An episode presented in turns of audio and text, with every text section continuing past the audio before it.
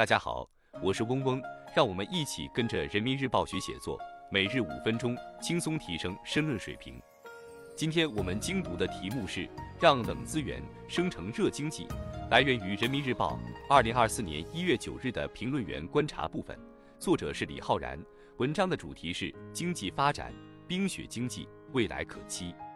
随着经济社会的发展和居民收入水平的提高，当越来越多地方找准发展冰雪经济的发力点，越来越多人亲近冰雪、感受冰雪、参与冰雪休闲旅游，冷资源一定能生成热经济，为培育壮大新型消费提供有力支撑。以下是文章全部内容，既有漫山遍野的玉树琼枝，也有烟雾缭绕的寒地温泉。在黑龙江伊春市宝屿森林生态小镇，冰雪森林美景引人入胜。带着一家人从江苏自驾前来旅游的王先生感慨：“孩子第一次看到蒸腾的水汽和晶莹的冰挂同时出现，特别兴奋。”伊春这座曾因过量采伐而一度面临森林可采资源几近枯竭的城市，通过森林生态保护修复、发展生态旅游，正在融合雾凇、康养、滑雪、研学、民俗、美食等元素，推动冰雪经济高质量发展。不只是伊春，河北张家口市崇礼区万龙滑雪场，滑雪爱好者在雪道上疾驰；辽宁沈阳市精心推出冰雪赛事、冰雪演出等一系列冰雪活动。在北方，冰雪资源较为丰富，冰雪魅力无处不在。上海自贸区临港新片区的耀雪冰雪世界正加快建设，湖北武汉市的室内滑雪场客流量可观。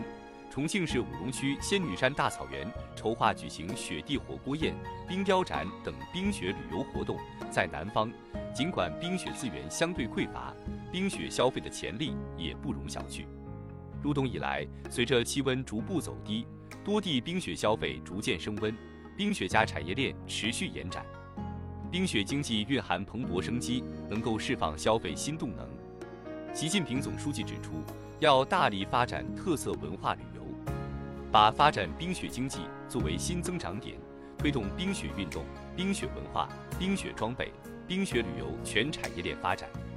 不久前举行的中央经济工作会议强调，培育壮大新型消费，大力发展数字消费、绿色消费、健康消费，积极培育智能家居、文娱旅游、体育赛事、国货潮品等新的消费增长点，找准突破口，统筹资源，多措并举。从供给侧与需求侧两端发力，才能把握机遇，切实推动冰雪经济高质量发展。融合创新，打造更丰富的冰雪消费业态和场景，满足市场需求。真正从游客消费体验出发，引入潮流元素、创新项目玩法，体现独特创意，更好展现冰雪文化魅力，有利于吸引消费者深度参与。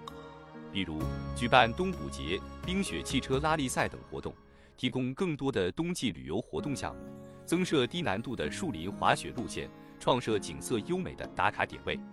此外，还可因地制宜推进文旅体融合，将滑雪、温泉、非遗、研学、美食、酒店等资源整合起来，推出冰雪加健康冰雪加美食冰雪加研学冰雪加时尚等特色旅游线路，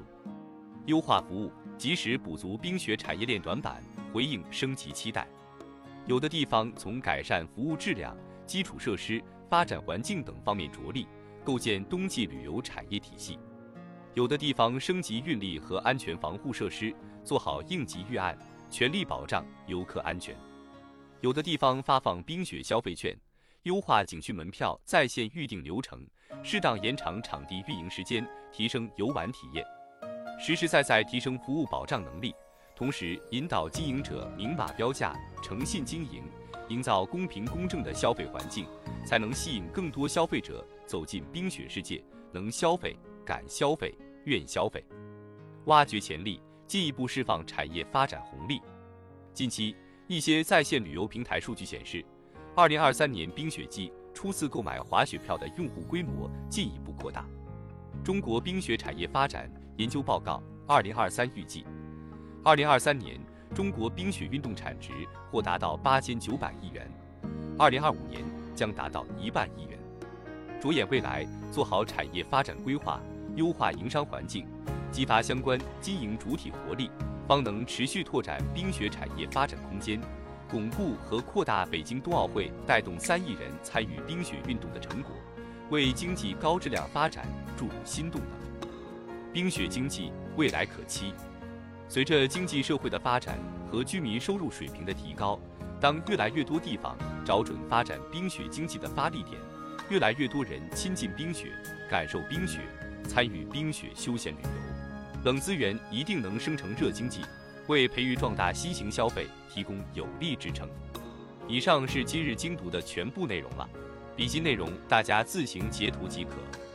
今天我们的精读就到这里结束了，十分感谢大家的收听。本文因编辑发布有所删改，如需获取完整版高清内容，可添加嗡嗡获取。日拱一卒，功不唐捐。希望大家继续坚持学习，你我终将拥有美好的未来，加油哦！